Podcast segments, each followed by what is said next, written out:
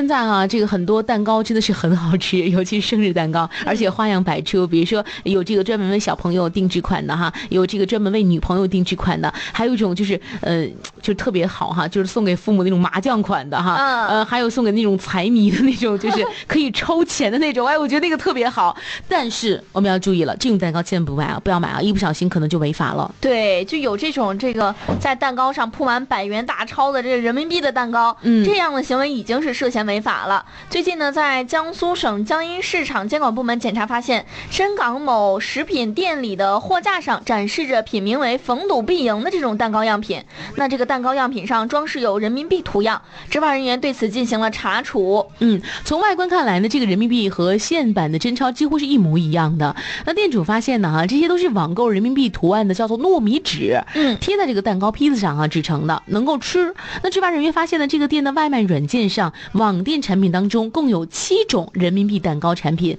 那每种产品宣传图片上呢都有人民币的图案。嗯，那店主表示，本意是啊想扩拓宽这个经营渠道，提高经营收入。但调查发现，此类蛋糕尽管迎合了一部分消费者的需求，在网上销售十分火爆，但是啊，这种行为已经涉嫌违法了。嗯，根据《中华人民共和国人民币管理条例》第二十七条，这个当中哈，呃，像禁止损害人民币的行为，呃，包括这个制作、仿制、买卖人民币图样的规定，那么这种行为已经属于仿制人民币图样、损害人民币的违法行为。嗯，这些创意同样是涉嫌违法的，比如说。嗯，人民币钱包，嗯，人民币小广告。人民币花束这样都是涉嫌违法的，大家需要注意哈。对，还有一些哈，像这个故意损毁人民币，呃，将完整人民币呢折成这个呃剪成数段或者撕毁，或者呢将人民币故意用烟火部分呢就是全部烧掉，在人民币上乱写乱画，用人民币制作成工艺品哈，呃，这种这种炼融硬币等等都属于违法的哈。对，在还有一种呢就是储存假币，